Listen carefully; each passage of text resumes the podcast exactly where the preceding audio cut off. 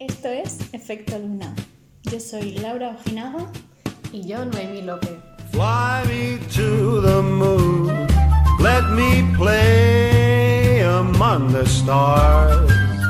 Let me see what spring is like on Jupiter and Mars.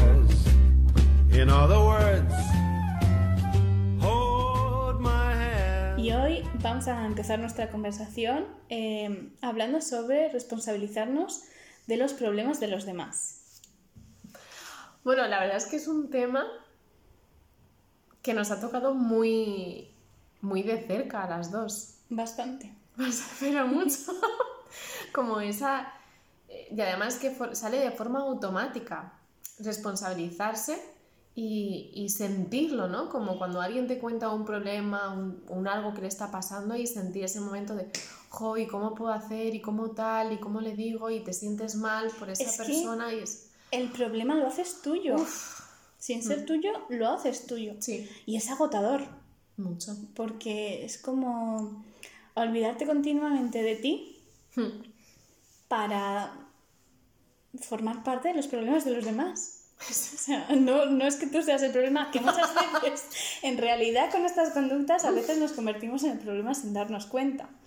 Porque nos pasan cosas como, como lo que estábamos hablando de que te cuentan un problema y el primer instinto es dar un consejo. Sí.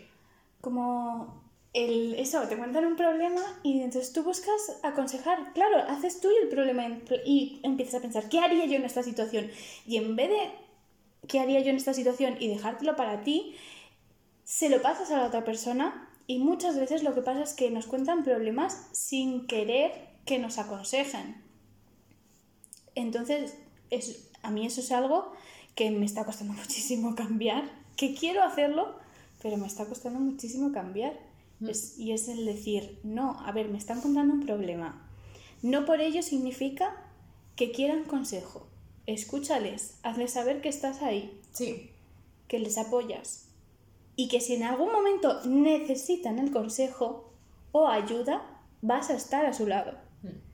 También la otra persona pedir ayuda si necesita ayuda, pedirla. Que también nos hemos puesto como en el papel de yo no necesito ayuda, yo puedo con todo, yo, yo, yo, yo mime conmigo y aquí nadie me tiene que ayudar y hay veces que no, que no podemos todo con todo y que el momento de decir a una persona, oye, ¿tú qué piensas? o qué opinas? Porque es que me estoy volviendo loca o por favor ayúdame a esto, tal, es muy bueno también.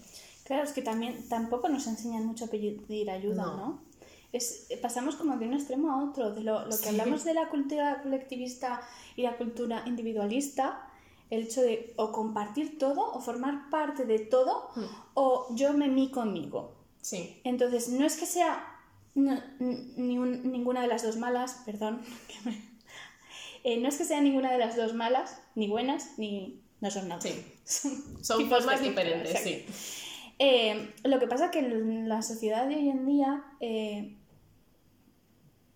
eh, pues precisamente el problema es que o nos enseñan de una forma o nos enseñan de otra, pero en el sistema en el que vivimos no es ni uno ni otro. O sea, hay que encontrar un equilibrio y eso es lo más complicado, porque o te crías en una familia que efectivamente, pues en el término colectivista pasa mucho en el sentido de re- responsabilizarse de los problemas de los demás, eh, algo que pasa mucho con, sobre todo con las madres. El, el que, que esto lo hemos hablado en, en el podcast mm, de la, La toxicidad, toxicidad, ¿no? sí. Donde te quieren proteger, pero realmente están impidiendo que, o sea, te están haciendo daño sin darse cuenta porque están impidiendo tu aprendizaje y, y eso, y entonces nos lleva a sentirnos encerrados o, o que nos quitan la libertad. Sí, Todo eso que dijimos de la toxicidad, que al final una cosa lleva a la otra. claro, a tener ciertos comportamientos, pues eso es parte de, de la cultura colectivista. Eh, y es- luego está el otro extremo, el yo me mí conmigo, que tampoco, es tampoco saber pedir ayuda, porque yo me mí conmigo, yo puedo con todo, yo llevo todo, eh, tú no me interesas para nada. Y entonces tampoco vivimos en, en una cultura así. O sea, las relaciones Sí. son importantes. Eso que hablábamos de como núcleo principal, lo que te hace llevar pues a tener estas, eh, estas actitudes dinámicas de la de a mí me, alguien me pide un consejo y yo se lo doy sin preguntar y sin nada, es como un resorte que salta y ya, ¡pum!, te lo suelto, ¡pomba!, ya está.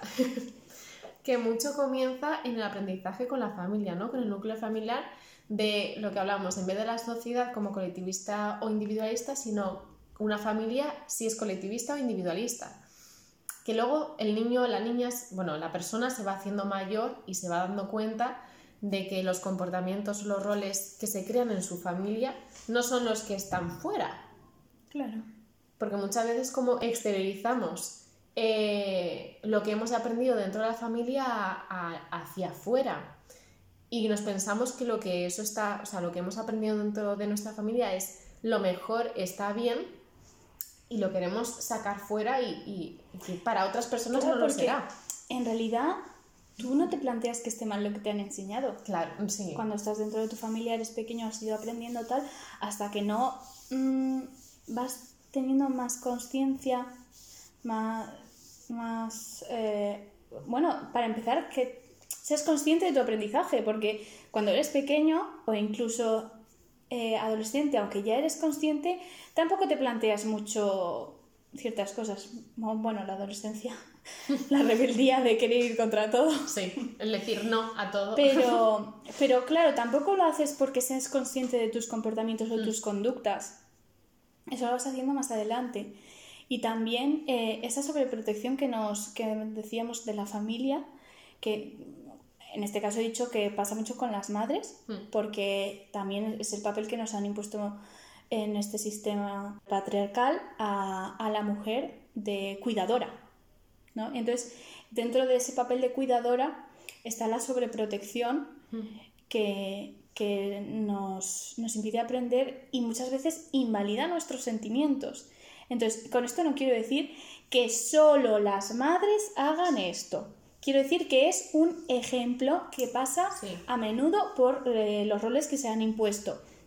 Pero para, o sea, para nada tiene que ver con que solo las mujeres hagan esto, ¿eh? Exactamente. Ese es, es el rol que es aquí, que igual dentro de una familia, ese rol de más de nutricia, de, de dar, de proteger, de cuidar, de la la la, no la tenga la madre. O sea, puede tenerlo el padre, lo puede Claro, puede tener el hermano persona. mayor, la hermana mayor, pero dentro de, eh, como al final la familia también es una sociedad, una mini sociedad, pues también hay esos tipos de roles. Lo que luego eh, lo sacamos hacia, hacia el mundo exterior, hacia nuestros amigos más cercanos, nuestro entorno laboral, nuestro entorno X, y terminamos creando, o sea, sacando ese rol hacia el resto.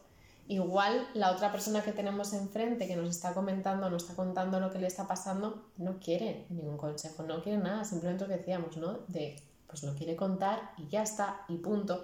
Igual si le decimos, oye, pues tienes que hacer tal, tal, tal, le recuerda a su madre y decía, joder, pues ya está, mi madre que me tiene que decir lo que tengo que hacer, o sea, pues no me da la gana Aunque y no se enfada. simplemente el hecho de decir, jolín, es que eh, me están diciendo lo que tengo que hacer, eso significa que yo no estoy actuando bien, yo no estoy llevando bien mi vida. Entonces es Sí. la forma de invalidar Las esos acciones, sentimientos y sí. esas conductas que estás teniendo. Es como, sí, te, mm, es verdad, mm, puede que me esté equivocando, puede que no, pero esto me está llevando a alguna parte y soy yo quien se tiene que dar cuenta. Entonces en el momento que estás dando un consejo sin eh, que te lo hayan pedido, estás evitando el aprendizaje de la otra persona. Sí, sí, porque además igual a- a- incluso a veces se va a poner en una actitud de rebeldía, ¿no? De, pues mira, había pensado hacer eso, pero ahora porque me lo dices no lo voy a hacer. Sí. Por acto de rebelarse hacia algo que sea algo de su pasado, no de su presente. Pero sí que es verdad que incluso la otra persona a la que le estamos aconsejando, ¿no? En un momento puede sentir que se siente inferior y que la persona que le está dando el consejo, ¿no? Se pueda sentir como sabio de yo te tengo que dar el consejo de lo que tienes que hacer porque esto es lo correcto. Claro. Y se siente peor, se siente más pequeñito, se siente Y más... además damos consejos cuando ni siquiera estamos nosotros viviendo esa situación. O sea, es, es O, o no estamos para dar consejos. como hablar por hablar, porque no te estás viendo en esa situación. Quizá tú hubieses hecho lo mismo que la otra persona o no, o vete tú a saber. Sí, que muchas veces, y esto es lo que pasa mucho, lo del yo nunca, nunca. El yo nunca, nunca. Mira que lo he dicho en mi adolescencia, lo dije, yo nunca haré tal, yo nunca tal. Y luego hice todo. Sí, y tanto. Pero por eso mismo es como el... cuando damos igual un consejo, lo que decías, ¿no? Que es que igual estando en esa situación, hostia, pues habríamos actuado igual o habríamos hecho lo mismo. Y Es que nosotros desde tú no lo estás viviendo. tienes que hacerlo tal, tal, tal, tal, tal. Y, y dentro de cinco meses a ti te pasa lo mismo y terminas haciendo lo mismo y dices, madre mía, o sea, incluso el consejo que yo di no me sirve. Claro.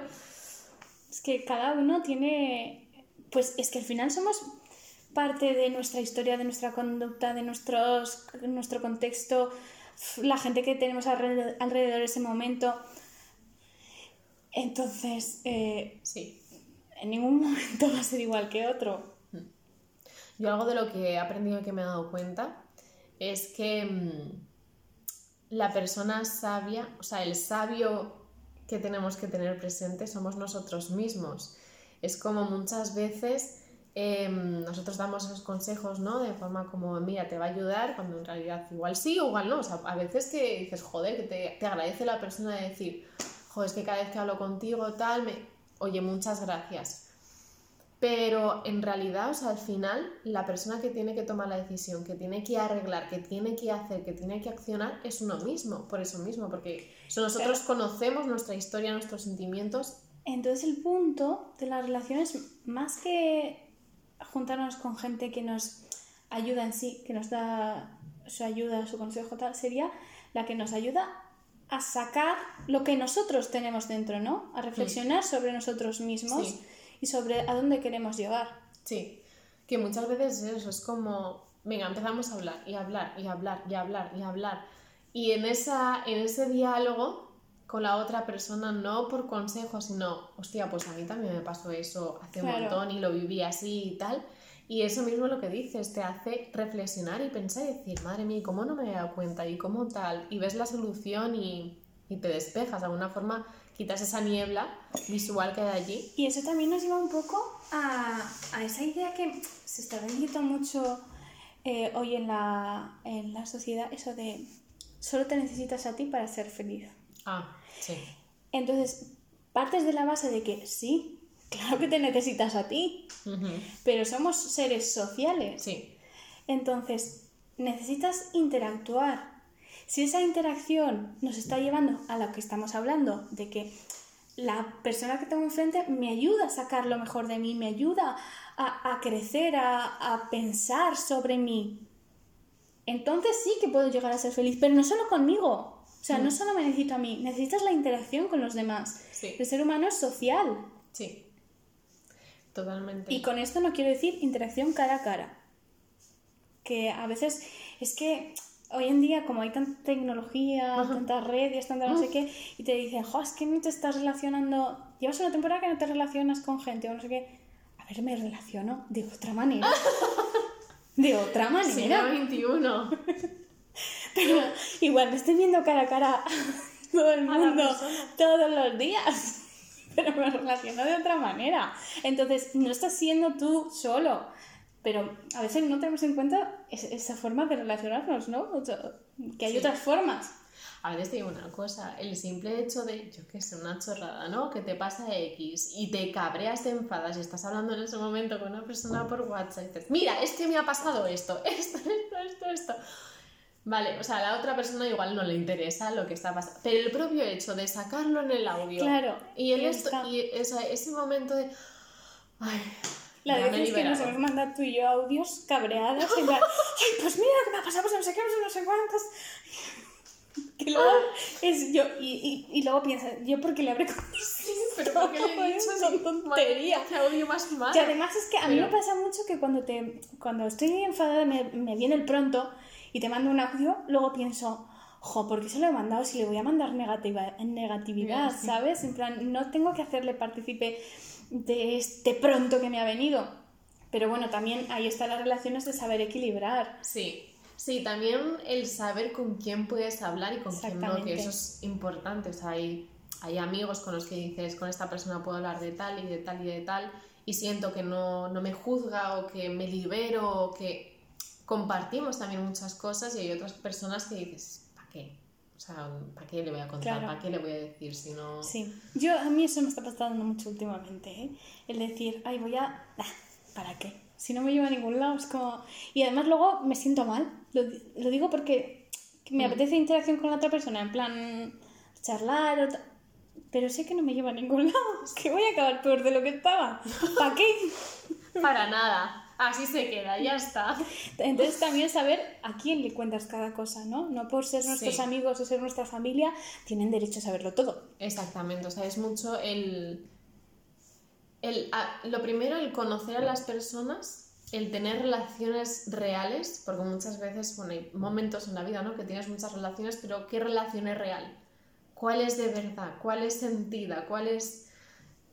Y, y encontrar esas relaciones que son preciosas. Y con esas relaciones sí que puede haber una interacción de todas estas que luego Claro. a los dos días dices, mira que te jajaja. Sí, porque además es, eh, te conoces, conoces que, que la persona está teniendo un pronto y sabes que necesita soltarlo. Hmm. Entonces, sabes que no te está queriendo mana- mandar negatividad todas horas o cosas así, sino que eh, dices, vale, déjala, puntual déjala que lo suelte. sí. o- Que luego también nos pasa muchas veces lo de aconsejarnos y esas cosas. También, ¿no? y yo eh, estoy hablando precisamente porque, o sea, estamos hablando de este tema porque nos hemos dado cuenta de que estamos dentro de estas dinámicas. No significa que estamos hablando de Claro, este tema no, no. para enseñar a los demás a no hacerlo, sino porque nos hemos dado cuenta de que ahí va, estábamos eh, teniendo este comportamiento y decimos, "Mm, es que queremos cambiarlo. Hmm. Queremos tener otras conductas alternativas. Porque cambiarlo no significa, ala, ya no lo voy a hacer. Pum, desaparece con una Sí. varita. Sí, Arte sobre todo magia. como con personas, ¿no? En específico. O sea, a mí me ha pasado que, sobre todo hace un tiempo, me di cuenta de, de esta dinámica que estaba llevando. Madre mía, y, y yo pensaba, ¿y la otra persona se habrá cabreado? Pues yo me habría cabreado. y, y empecé también a cambiar esa dinámica. Y, y es lo que dices, o sea, escuchar a la persona y no dar un consejo, sino sentir eh, lo que está sintiendo la otra persona y decir, oye, pues a mí me pasó esto en este momento, se parece, hice esto, ¿qué te parece? Igual te puede ayudar. O sea, que a veces no es el hecho, sino con una simple palabra la otra persona hace un clic. Claro. Sin más, ya está, y no tienes que, que- que responsabilizarte de, de- de esa carga y hacerla tuya, encima tener que, que darle un consejo. ¿Y no te parece que también, eh, aparte de, de que de la forma en que nos han educado, hemos aprendido Mm, y tal, eh, iba, la sí. sociedad eh, no nos proporciona, la sociedad, el sistema, nombro mucho la sociedad, pero al final sería como el sistema, ¿no? Porque la sociedad somos todos y en conjunto o favorecemos o no favorecemos. o- Mm. Bueno, eso es otro tema. Ah. Eh, eh, no nos está dando ninguna clave, ninguna alternativa a estos comportamientos. Es decir, tú eh, te cuentan un problema y la mayoría de personas eh, saben que, o sea, o reaccionan contando un consejo. O sea, diciendo, pero quizá también puede ser que no tengamos ninguna alternativa. En plan, me están contando un problema, ¿qué le digo? ¿Cómo? Yo quiero hacerle saber que estoy aquí, pero ¿cómo lo hago? Sin Sí. llegar a meterme dentro de su problema, sin, sin... Es difícil. Claro, entonces es que nos faltan también un poco Herramientas. herramientas, para la comunicación en este sentido, ¿no? Sí, porque nos, nos han enseñado como la parte buena, ¿no? Las buenas emociones, las alegrías y, yo qué sé, alguien ha conseguido un trabajo de sus sueños, pues la fiesta que montas, el ojo enhorabuena. Todo, como la parte buena de la vida nos han enseñado como las actitudes que hay que tener, ¿no? An- presentes ante Sí. ese momento, pero las negativas, ¿no? Nada. Absolutamente nada. Nada, ninguna. Como mucho se habla un poco de la tristeza, Sí. pero como muy por encima. Aparte de que también se da el que si hablas mucho de emociones que se consideran malas y no lo son, Mm. eh, parece que eres demasiado sensible o cosas que, que el sistema no acepta. O sea, Sí. o si lloras, pues porque eres débil. A ver, llorar eh, simplemente es, es una función fisiológica de tu cuerpo cuando acumula mucha tensión y Sí, necesitas y necesitas soltarla. No significa que seas débil, no significa. mm, No sé. No significa algo malo en específico. Otra cosa es que te pegues un mes llorando sin parar. Pero igual ahí estaríamos entrando en que En otras el, cosas. claro, el sí. problema es más profundo. Pero me acabo de ir de tema. Y antes también.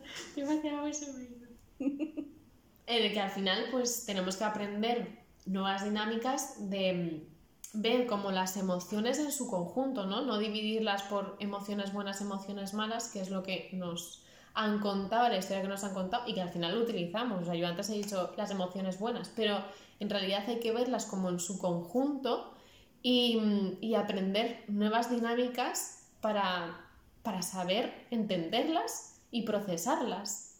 Y allí es cuando podremos en- entender como en ese momento, en ese ejemplo, de alguien te dice algo, como, Dios mío, ¿y ahora qué le digo? A ver cómo le pongo, a ver cómo tal, tampoco le quiero herir. ¿Y cómo?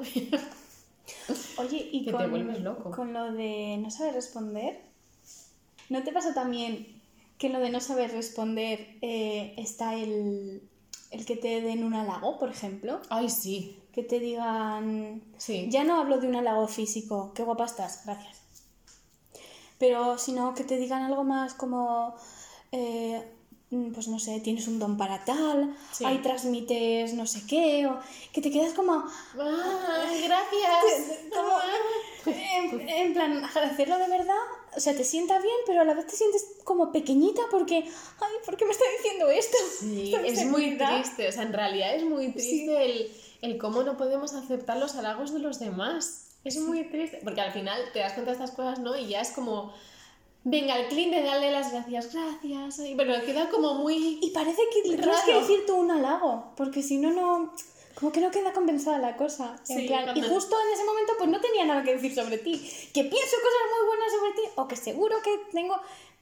Pero en ese momento no, no me sale, no. Te quedas no sé, como bloqueado. de devolverlo sí o sí. Es como, no sé, una sensación muy rara. No Eso sabemos no- aceptar halagos y punto. No. Y es muy, o sea, es triste porque nos lleva a em, a entender que en algún momento de nuestra vida o no se nos aceptó o no se nos atribuyó, o sea, no, no, no nos dijeron estas capacidades tienes, son preciosas, son muy bonitas, potencialas, esto es como, la- no debilidades, sino eh, esta parte es la que tienes que cambiar para potenciar otra, para Claro. tal.